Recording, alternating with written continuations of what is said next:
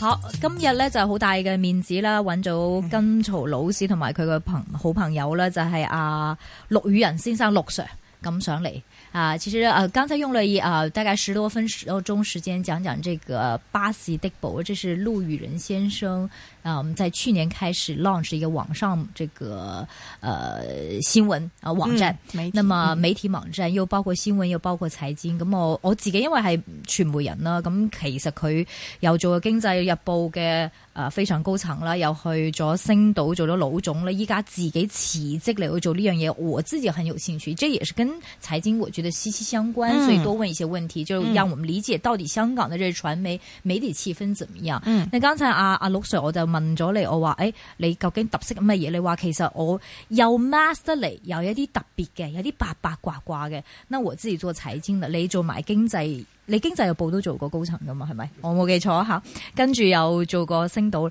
譬如攞我哋講緊財經啦。咁財經消息其實好 dry 噶嘛，咁啊今日股市啦，跟住啊中央啊政治工作會議啊七點五變咗七啊，都係呢啲嘅啫，有咩八八卦卦嘅嘢可以聽聽嘅咩？誒、呃我即係上市公司同邊個？嗱八卦嘢其實好婚多外情啊！嘅，你講緊嗰 啲，因為邊啲嘢？八卦嘢好多嘅， 哈哈即係誒、呃八卦到甚至係譬如話誒，而家國內好多打貪啦，嗯咁誒、呃有啲新聞係哎一個誒、部長俾人查，佢個情婦係誒公司老總嚟嘅，嚟唔嚟得香港嗰都係一種八 卦嘢嚟啊嘅。哈啊哈！咁呢啲你呢啲中意，意睇你嘅，都會有感興趣啦。我哋非常之中意睇嘅。咁同埋 除咗呢之外咧，我覺得好多人誒、呃譬如話寫財經嘅評論咧，係誒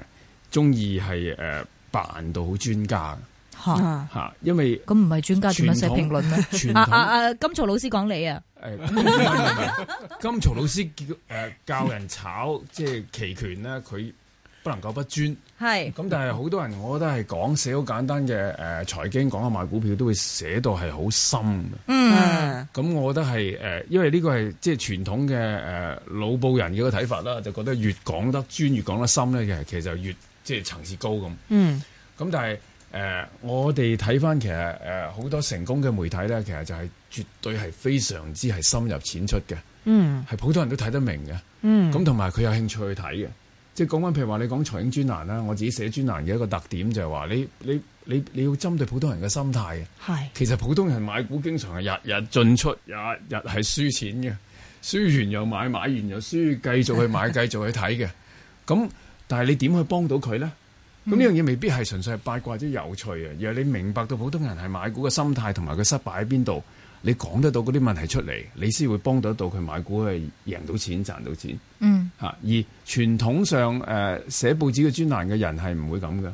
即係只係會誒、呃、講個市嘅大勢啊，講下佢自己覺得啱聽嘅嘢，話俾你聽啊，或者邊個股票啊咁咯。嗯咁誒、呃甚至係誒擲下色仔都講得到嘅嘢，咁、你即係係我我哋經常講嘅話，喺報紙要搞兩個專欄，一個專欄咧就講股市升。一個專欄咧講個股市跌，咁兩個專欄實有一個中㗎啦，咁 樣咁經常都有一半時間中嘅，咁好似個報紙經常中咁，中咗我好似馬經咁，我圈出嚟咪得咯咁。咁但係你係咪會幫到個讀者或者幫到個聽眾咧？嗯嗯嗯咁聽眾經常輸錢或者讀者經常輸錢嘅原因係咩咧？咁或者我哋可能建議佢買一隻股票。誒、我我我聽到好多啲打電話問功課嘅節目噶嘛。咁但係你唔講佢嘅狀，你唔知道佢狀況，你就咁答佢，佢可能聽咗你嘅建議，可能好好嘅建議，佢係會繼續輸錢。嗯啊，即係我我就覺得誒、呃作為一個誒、呃、專財經專欄嘅作家咧，其實好似中醫咁，唔係西醫咁。嗯因為我讀大學嘅時候咧，就即呃係誒誒讀個通識課程，就講個中醫同西醫嘅分別。西醫咧就講求科學，一隻藥百分之九十五嘅人食完有效咧，嗰隻藥就開俾你噶啦。嗯咁其實另外百分之五嗰啲人可能死咗噶啦。嗯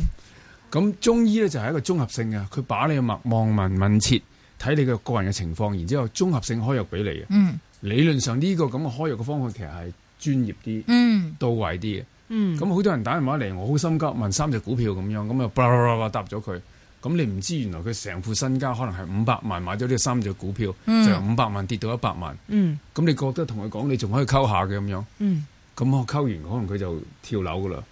咁係咪應該咁去答呢啲問題，解決呢啲問題？即係唔好意思，我可能得罪好多行家，係但係明即係解，即係點去幫到用個人？ hearts 嚟做咯。點去幫到人嚇？係唔係一個簡單你止蝕啦？咩跌穿乜嘢就係嗰個支持位你就止蝕，升穿乜嘢你就 揸，呢個好 standard 嘅。呢個好 answer standard，一㗎定嘛係咪保護到個講嘢嘅人。講嘢係。啦，你冇話鬧我啊嘛啊，所以咁我但係我以前嗰啲專家從來冇指示指站位嘅，即係睇下你講緊咩股票啦。如果有啲股票係好差，根本唔應該買嘅。嚇即係嗰啲四五線瘋狂亂炒嘅，你建議佢買佢點止蝕都係蝕嘅啦。 OK 啊、有趣嘅，有趣嘅，因為我自己這個覺得挺佩服，就是當一個人做到這麼高層，星島日報的老總的時候，又做嗯經濟日報高層的時候，他可以毅然辭職，然後自己做一個創立一個網站，我自己是很有興趣，而且很尊重這種決定的。嗯他脱離這個 comfort zone，咁啊講翻個市啦，因為你你嚟到啲人都係想聽阿陸 Sir 啊，跟住金曹老師你哋點睇個市？嗱，首先就問阿阿陸 Sir，既然你想嚟啦，問你先啦。咁啊，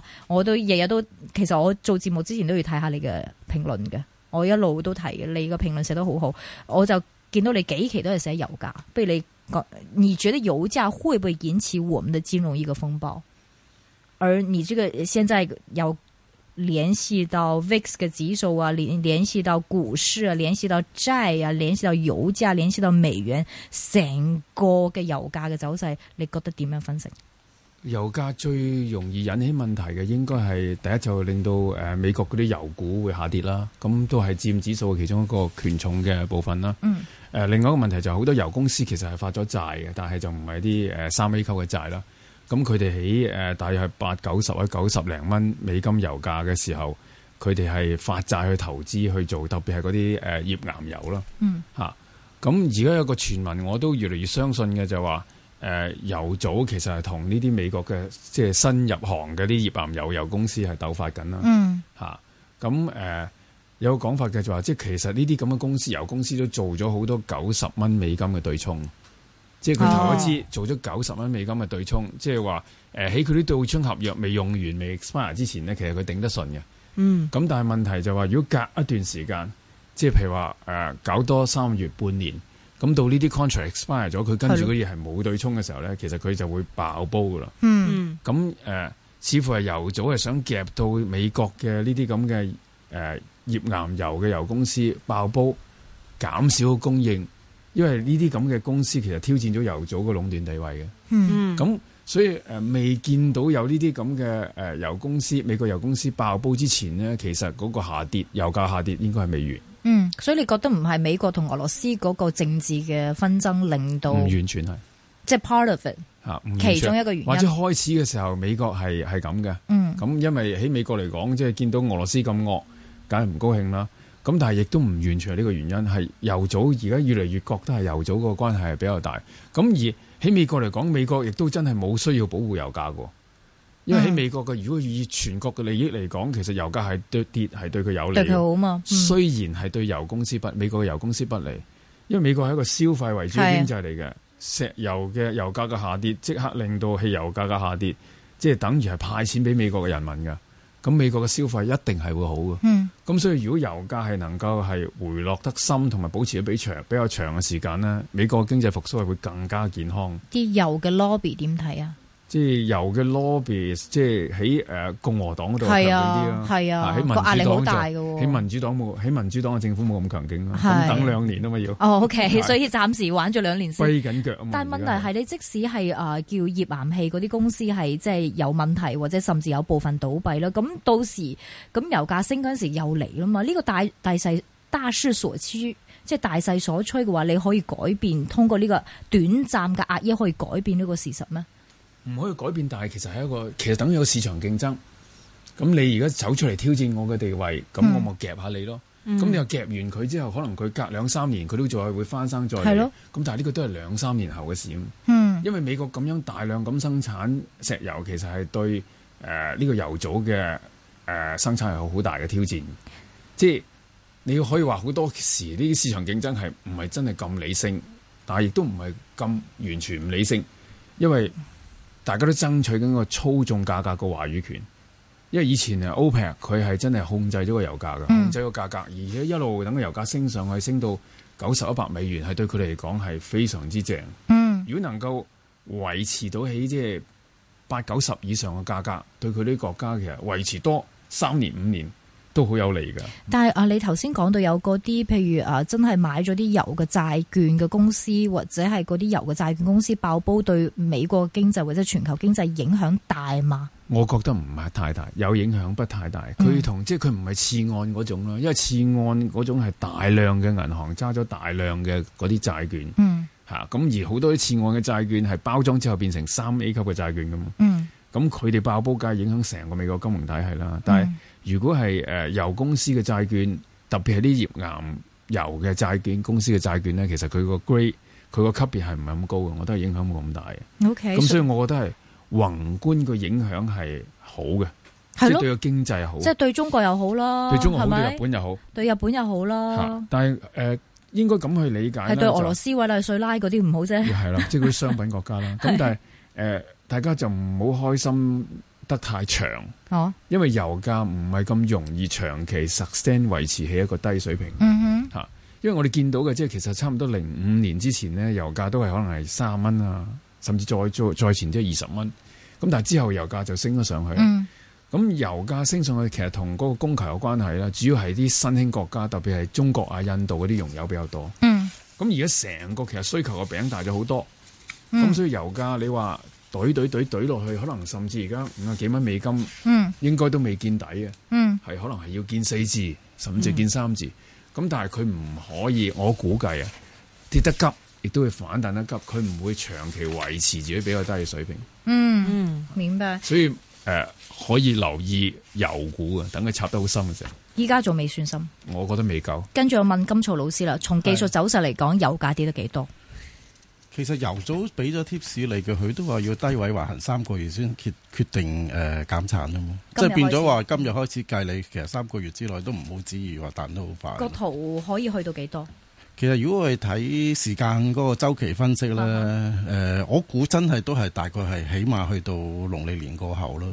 就可有能機會會去見到一個咩啊低呢位咯。可能去到什麼位置？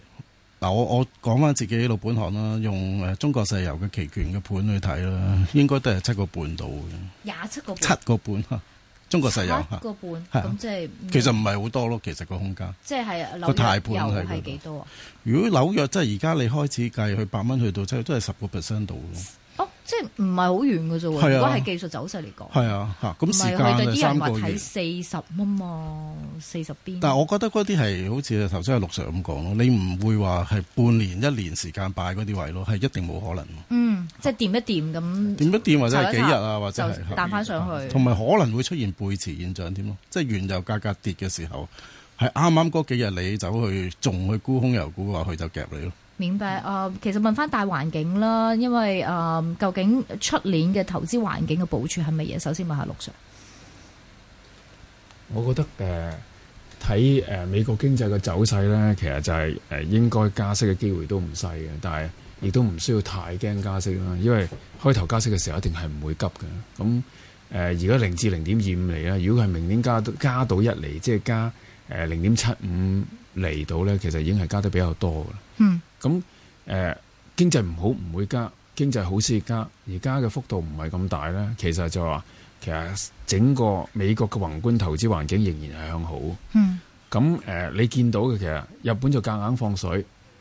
中國其實有加入呢個放水行列㗎啦。嗯因為中國你見到佢今日講啦，就話誒、呃今年嘅全年經濟增長七點四，因為頭三季係七點四啊嘛。嗯如果全年七點四，即係第四季都係七點四，嗯仲係放水減粗谷先谷翻上七點四嗯。即係如果唔放水，最後呢個月唔呢一兩個月唔放水，其實佢係做唔到七點四。嗯咁明年嘅數嘅目標係七點一。咁之前一路其實傳聞嘅就係話，誒、哎未必需要七啦，或者係七以下都得㗎。但係經濟越差呢個目標越要定得翻高啲嘅七以上。嗯咁而家亦都睇冇乜招㗎啦，除咗放水之後外，係其實係所有招都係差唔多係窮盡㗎。你見 CPI 十一月喺一點四個 percent，嗯其實係好低下㗎啦。嗯嚇，咁有一個通縮嘅風險。咁所以而家係唯有係用泡沫嚟救經濟，所以我哋 expect 就係中央放水，咁我哋炒起個市係咪咁簡單？即係應該係 H 股啦、A 股同 H 股，我哋覺得都可以誒睇、好嘅。嗯，因为啊喺我回落嘅時候吸納，我刚刚回去这个大陆参加一个论坛嘛，然后呢，他们就说，我说，哎呀，这个减减油了，油价了，应该大家会受惠。然后呢，那些的这个这个上海的是这个我们的同行说，梗系唔系啦，不是，为什么？他说油价减了，税加上去了。其實深刻冇受惠喎，對老百姓因。為喺中國嚟講係以前係津貼咗啊嘛，咁所以係啊其實借呢個油價下跌，其實你 係合理化翻，所以佢白老百姓嘅受惠係唔多嘅，係咯，但係對美國嗰啲會多。嗯啊，咁同埋就話誒，亦都係佢咁講啦，就話即係佢借呢度係做到一個改革咧，其實對中國嘅宏觀經濟係好事嚟嘅嚇。咁、即係佢釋放出嚟，可能老百姓受惠一啲誒、政府津貼又減少啲，或者政府税抽翻多啲咯。咁但係要從一個大環境去睇嘅，因為中國嘅經濟點解咁弱勢咧？其實呢一兩年點解咁弱勢咧？就係、之前放突咗，嗰四萬億放水放突咗。嗯跟住六個 percent 以上嘅通脹，減粗係要收水，油價又咁高，咁你個經濟點會好咧？再加埋打貪，即係所有壞嘅因素集中一齊，嗯水緊、打貪、成本貴，嗯嗯咁所以個經濟就回落翻落嚟。咁如果而家你見到打貪，大家慢慢會適應翻啲啦，個水會鬆啲啦，油價平啲啦，咁其實就有利個經濟係軟着陸嘅。明白。咁同埋就話日本經濟差成咁啦，日本嗯股市都咁升，咁、中國應該都會好啲嘅輪到我哋啦。啩？咁啊啊，如果如果係即係誒、呃我哋長期睇，譬如話以 H 股嘅走勢啦，都係一個誒、嗯呃上落市啦，比較窄幅嘅上落市。咁而家可以略為睇翻好啲嘅，係一個波動向上嘅市。嗯嗯個意思就係話，即係你見佢回落嘅時候，回得深啲嘅時候可以買下。如果佢升得比較多，不妨沽下。但係有機會咧，其實係一浪高於一浪。嗯，金曹老師，我都贊成嘅，尤其是我誒、呃我日日都要睇資金流啦。咁我睇最近啲製造業啦，尤其是係似乎係幾強嘅。譬如什麼重工啊，什麼誒啲、航運股嗰啲嘢，都係受惠於油價跌咯。嗯咁似乎都係望落係有啲錢入去嘅。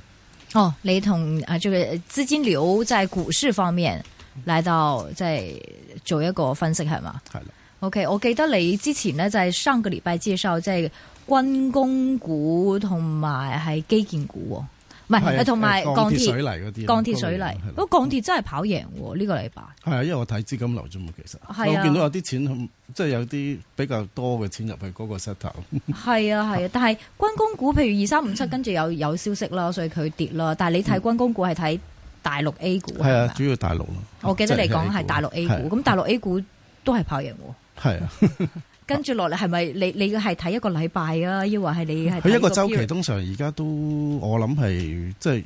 半個月一個月咁都有機會嘅。咁而係其實而家係啲錢咧，佢唔係話特別好多錢喺外國走咗入嚟。係個現狀就係、其實就係話嗰一班投資者比較專業嗰班咧，佢係拿住一嚿錢，呢嚿錢咧佢就輪流炒啊呢一、個佢覺得。譬如話有啲消息佢哋知道，或者佢哋同啲老總傾完偈，佢哋覺得話 O K，佢個盈利係好，我哋嗰個術語就叫做個 visibility 好高嘅時候咧，佢就擺落去。嗯咁我到到佢上咗個股價，佢又揾第二啲落後嘅嚟做。咁其實就係一個我哋叫 sector rotation 咯，即係板塊移動嘅方法去玩。明白，因為我我不知道這個呃這個兩位怎麼樣看，就之前不是呃 A 股係過萬萬二億嘅成交嘅，嗯咁我哋港股都千幾億噶嘛，今日已經少咗好多啦，六百八十幾億嘅啫。哦，跌市小成交又唔你覺得其實係好事嚟冇乜嘅所謂係嘛？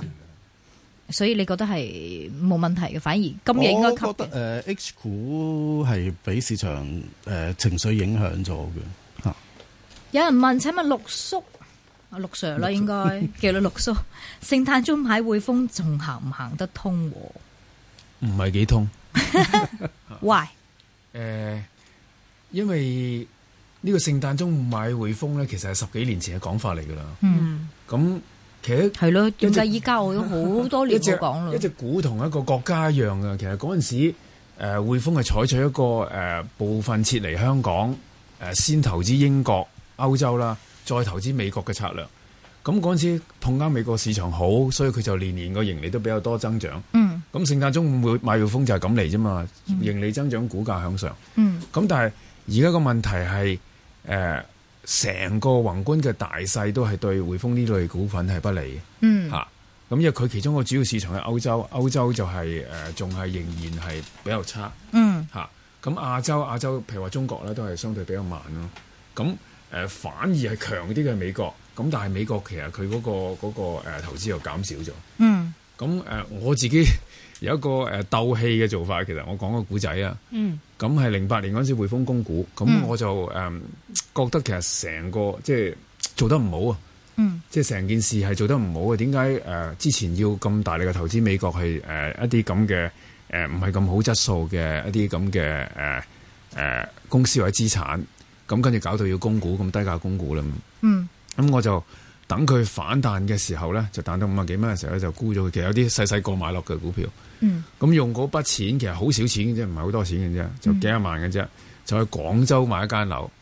誒專登做埋一個按揭添，嚇即係其實我啊可以就咁買，但係我專登做埋一個按揭，睇下同一筆錢究竟揸住匯豐同埋你兩個都有誒，我本來就有一筆錢細細個有幾廿萬嘅匯豐股哦票，哦，咁就好不細細個就滿意幾廿萬噶啦，即係細細個長大咗變咗幾廿萬，幾廿萬股啊，幾廿萬錢， 唔多好少 錢嘅咋嚇，因為細個嘅時候唔買得多嘛嗯嚇，嗰陣時匯豐好平嘅啫。咁跟住就喺零八年嘅時候，我比較不滿意佢呢個做法，咁就等佢反彈嘅時候就沽咗誒嗰啲匯豐嘅股票，嗯就用同一筆錢，我專登係設計咗同一筆錢，我去搞到好複雜其實，嗯跟住要去借一個窿喺銀大陸嘅銀行借一嗯個窿。咁然之後咧，就用嗰筆錢就買一間一百萬、百一萬嘅廣州嘅嚇樓嚇，嚇就睇下同一筆錢幾年之後會點。嗯，天河區啊，天河區嘅嗯十正年啦嘅樓，舊結果咧嘅唔係新嘅屋村嘅樓，嗯而家四 百萬度啦，咁你匯豐咧，匯豐會由五啊幾蚊到而家揸幾蚊， 咁即係呃雖然啦，即係大陸嘅樓喂，市升咁咗上去調翻轉啦，依家再俾你再做多一次，你會唔會都係用同樣嘅錢買翻大陸樓啊？抑或係可能 shift 翻買匯豐咧？而家而家嘅大陸嘅樓市已經升咗上去啦。係啊，嗯固然啦，即係如果你問我，誒、啊嗯如果揀一啲經濟好啲嘅二線城市同買匯豐比較，我都都係係仍二嗯線然覺得係買經濟好啲嘅二線城市。有趣，其實阿陸 Sir 中意講埋樓市嘅，我哋希望有時間再分析啦。有聽眾問啊，誒、金 Sir 啊，現時自清系統指示如何？其實我唔係好明嘅，不過我知人哋問緊你，你知佢問緊咩㗎啦，係佢咪？講上指清哦，系統指示如何？指稱系董事事，其實呢啲係我自己啲秘密武器嚟嘅。係啊，嗯所以佢咁要就因你為我 on 自己 air 中意誒做一啲技術分析同埋程式買賣咯。嗯，咁、咁其依家實就點係咧？係弱嘅，喺恒生指數係弱嘅，但係 A 國股企咧國企國我企指數估大概係五至十日度咯，見底五至十日見底係，A 股咧 A 股都係大概咯，見底有冇見頂啊？誒即係係整固，sorry，誒 A 股會進行準係啦，整五固至，十日整固。但係誒誒恒生指數都係弱，未有見底嘅跡象。誒、呃我要觀察多一兩日咯，但係因為國佢企破啱啱跌咗落嚟，個技術指標就唔靚嘅，但係國企股已經升咗咁多啦，你你覺得係見底嘅咋？誒調整咯，哦哦，你又見頂，嚇國企股見頂，恒生指數還是偏弱。偏弱，但係未有一個下邊 signal 係啦，但係下邊似乎應該都幾幾強嘅喎支持，技術支持 O K 嘅。 OK，不，所以你是現所以在我話耐心等多五日咯，咁五至十日就五至十日差唔多啦嚇咁年底可能仲有一 陣。即係五至十日已經跌到差唔多啦。咁，我下個禮拜訪問你喎，壓力好大喎你。好，時間關係，仲有好多問題，不過冇時間問啦。不過今日好精彩嘅嚇，訪問這個陸羽仁先生，還有佢嘅好朋友啦，金曹老師接受我們訪問，謝謝兩位，謝謝謝謝。